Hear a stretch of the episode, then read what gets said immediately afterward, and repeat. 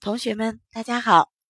今天呀，让我们继续跟着万里路和万卷书，开始寻找作文王国的旅程。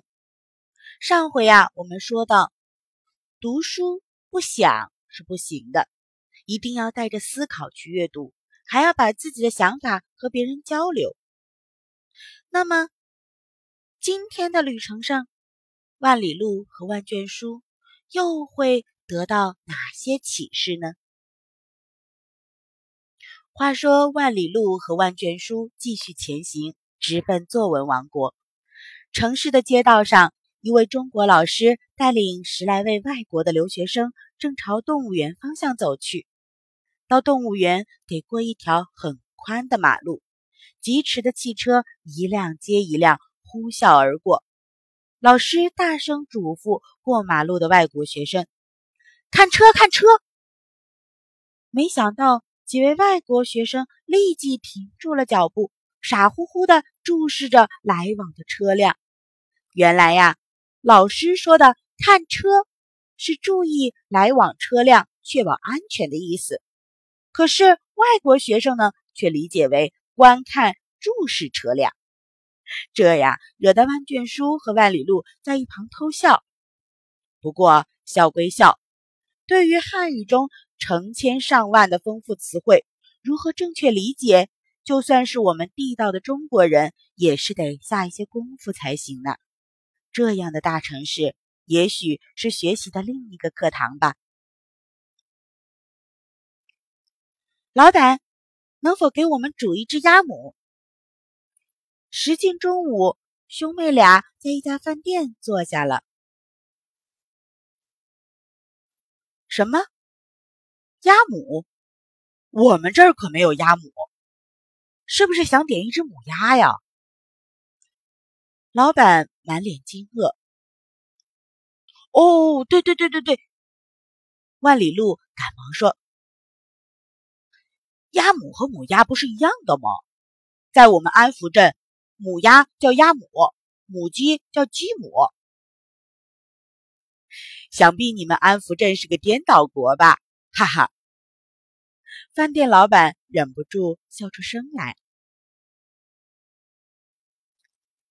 好，母鸭就母鸭，请煮一只吧。万卷书感觉有点不好意思。不叫煮，那叫炖。煮和炖是不一样的。煮啊，是在锅中用适量的沸水或者是汤水以及调味料将食物制熟；而炖呢，是给食物加入清水或汤水，放入有盖的容器当中，盖好盖子，再利用水蒸气的热力制熟，并得出汤水。一番话说的兄妹俩面面相觑，心想。这哪是老板呀，是编词典的吧？看来呀，还真是得说清楚才行呢。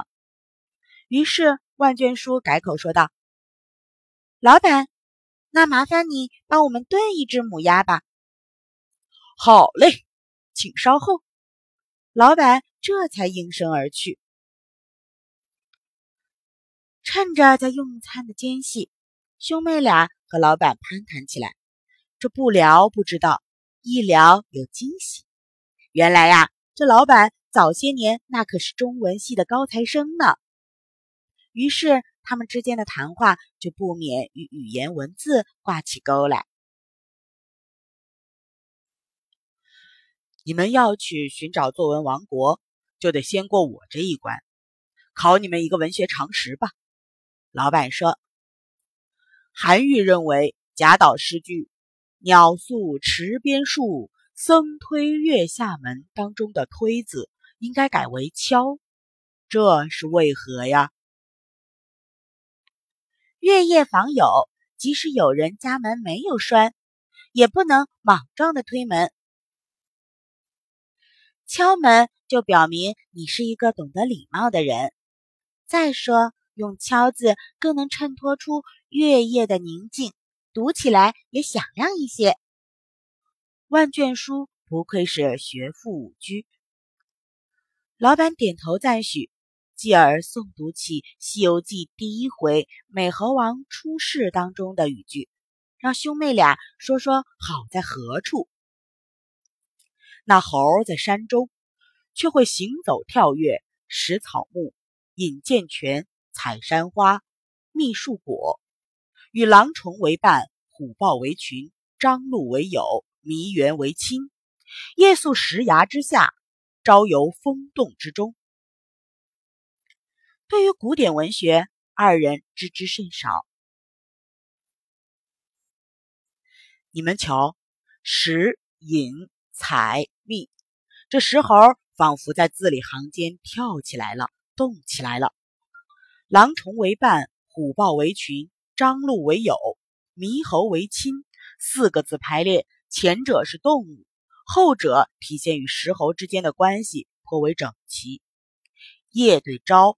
宿对游，石崖之下对风洞之中，可见作者遣词造句之功力。读起来呀，更是节奏明快，妙趣横生啊！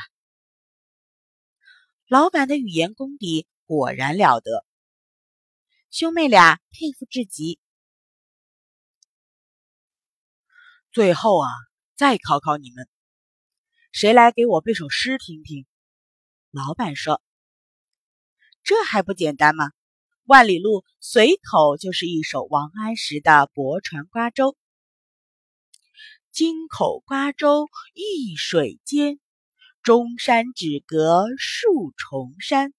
春风又绿江南岸，明月何时照我还？”果然是博闻强识。然而，你可知道这首诗中？用的最妙的是哪个字吗？老板笑着问。当然是“绿”字了，我们老师说过的。万里路相当自信。这“绿”字确实是用的好。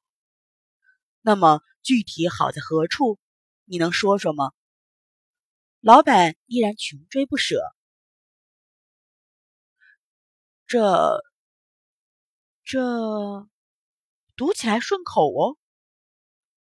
万里路答不上来，只好憨憨的傻笑。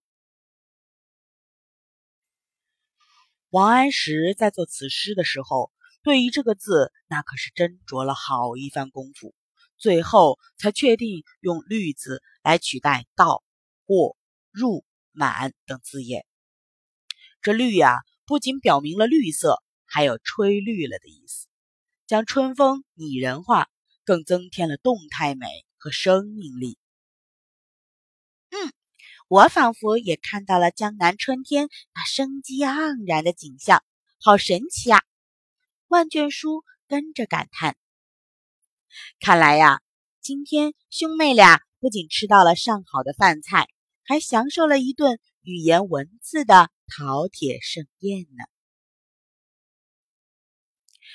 大作家福楼拜说过：“必须找到唯一的、最贴切的词，把它们用到最恰当的位置。”这就是说，词语选择其实是有讲究的。读各种文章，时刻注意聚焦好词，揣摩体会，欣赏积累，自然呢也就学会灵活运用了。那么，同学们。相较于万里路和万卷书，今天的旅程，你们有没有得到什么呢？欲知后事如何，且让我们下回分解。